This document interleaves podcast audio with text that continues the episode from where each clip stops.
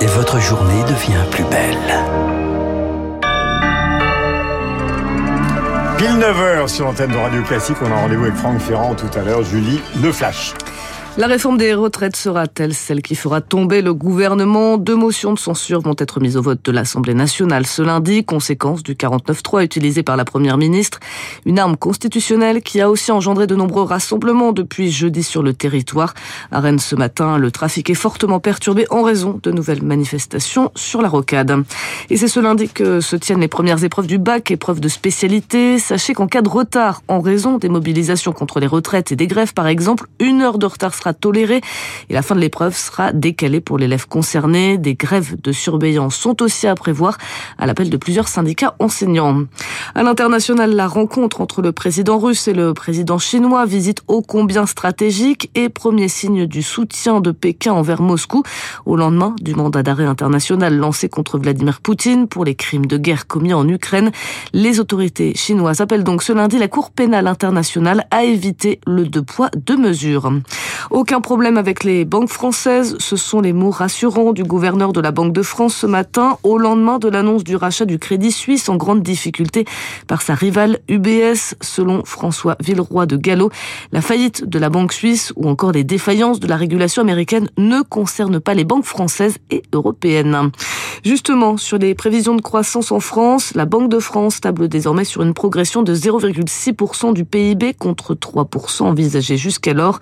Ces prévisions vision plus optimiste s'explique par une inflation moins forte qu'attendue, ainsi qu'une croissance plus élevée de la demande mondiale.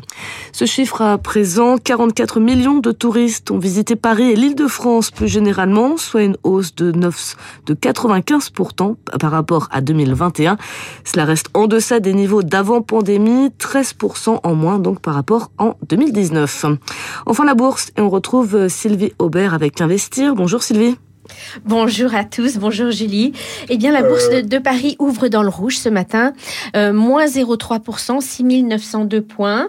Euh, après le rachat de Crédit Suisse, vous en parliez par UBS pour 3 milliards de francs suisses, cette opération aurait dû rassurer les investisseurs, mais il n'en est rien. Ce rachat a été conditionné à la dépréciation d'une grande partie du portefeuille obligataire risqué du Crédit Suisse, qu'on appelle dans le jargon financier Additional Tier 1, et leur valeur a été ramenée à zéro, soit une perte de 16 milliards pour le Crédit Suisse. Mais ces titres de dette, connus aussi sous le nom de COCO, ont été créés après la crise financière de 2008 et entrent dans le calcul des fonds propres d'une banque.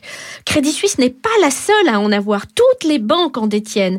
Et c'est ce qui fait craindre des pertes gigantesques dans de nombreux établissements. L'inquiétude est à son comble sur les marchés financiers en Asie ce matin. Toutes les places sont dans le rouge et les futurs américains indiquent une ouverture en baisse à Wall Street.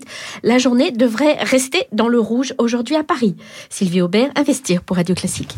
Et il est 9h03 sur Radio Classique. La suite, c'est avec Franck Ferrand. Merci Julie. On se retrouve peut-être euh, demain. Je voudrais donner deux indications concernant le cinéma à la télévision. D'abord pour ceux qui euh, ont des souvenirs, c'est le cas de Franck. Euh, vous pouvez voir ce soir sur Arte à 20h50 La Dentelière, le film de Claude Goretta. Pourquoi?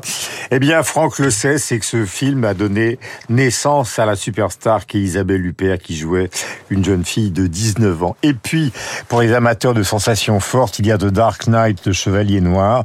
C'est euh, le Batman le plus, comment dirais-je, impressionnant qui n'ait jamais été tourné, réalisé en 2008 par Christopher Nolan avec Christian Bell et avec surtout donc euh, un méchant euh, qui est joué par F. Ledger, qui est considéré, puisqu'il y a eu plusieurs classements, notamment au moment des Oscars, la performance la plus invraisemblable au cinéma, eh bien, ce fut la sienne, sauf que F. Ledger, eh bien, est mort d'une overdose médicamenteuse cinq mois, donc avant la sortie du film.